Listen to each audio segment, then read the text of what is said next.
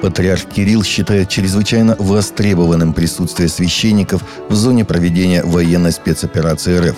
Особенно остро вопрос в военном духовенстве, его качественном и количественном состоянии стал после начала специальной военной операции на территории Украины, где уже много месяцев исполняют свой пасторский долг как штатные, так и внештатные военные священники – которых там, тем не менее, очень сильно не хватает, о чем постоянно сообщают сами военнослужащие и их родственники, сказал патриарх в четверг в Москве на встрече с представителями православного духовенства, уже побывавшими в зоне СВО.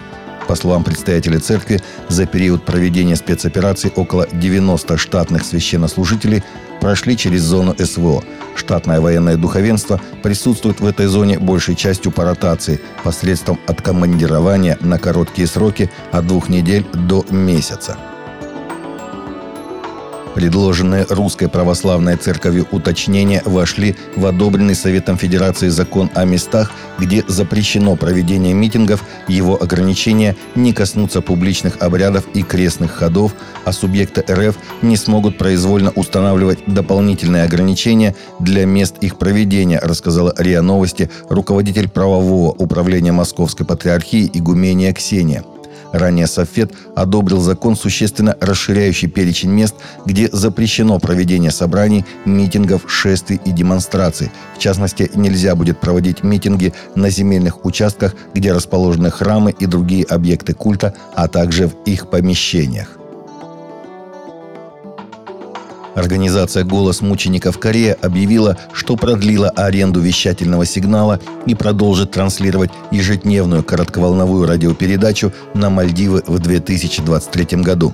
Организация уже 8 месяцев проводит трансляцию программ на Мальдивы и утверждает, что проект достиг поставленных перед ним целей – если Господь позволит, мы намерены продолжать транслировать евангельскую весть на Мальдивы до тех пор, пока Христос не вернется, говорит представитель «Голоса мучеников Кореи» доктор Хён Сук Фали. Организация также транслирует пять ежедневных радиопередач в эту страну.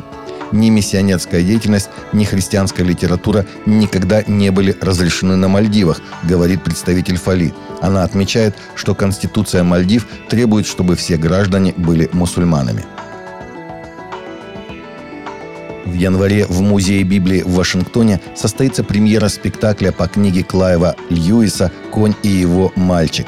Главный исполнительный директор Музея Библии в Вашингтоне Гарри Харгейв рассказал о том, что 20 января в Музейном театре «Мировая сцена» состоится премьера спектакля «Конь и его мальчик», по одной из книг Клайва Льюиса из цикла «Хроники Нарнии». Как объяснил представитель музея, в честь 124-летия писателя театр «Логос» совместно с компанией CS Lewis Company Limited поставил спектакль, чтобы привести Нарнию в Вашингтон, округ Колумбия.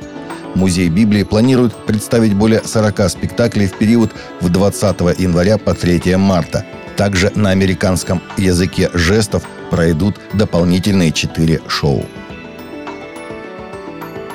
Праздники, связанные с путешествием святого семейства в Египет, внесены в список нематериального культурного наследия человечества ЮНЕСКО, сообщает Global Orthodox. Об этом объявил Международный межправительственный комитет организации по охране нематериального культурного наследия 30 ноября в ходе своего 17-го заседания, которое сейчас проходит в марокканской столице Рабате – с почитанием святого семейства в Египте связаны два главных праздника Коптской церкви. Первый – это 1 июня, когда по преданию святое семейство пересекло границу Египта. Второй – Рождество Богородицы, которое в коптской традиции отмечается 9 мая.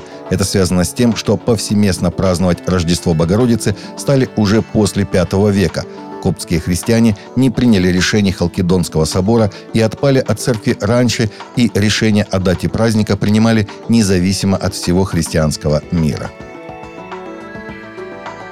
Таковы наши новости на сегодня. Новости взяты из открытых источников. Всегда молитесь о полученной информации и молитесь о мире и о мире в сердцах.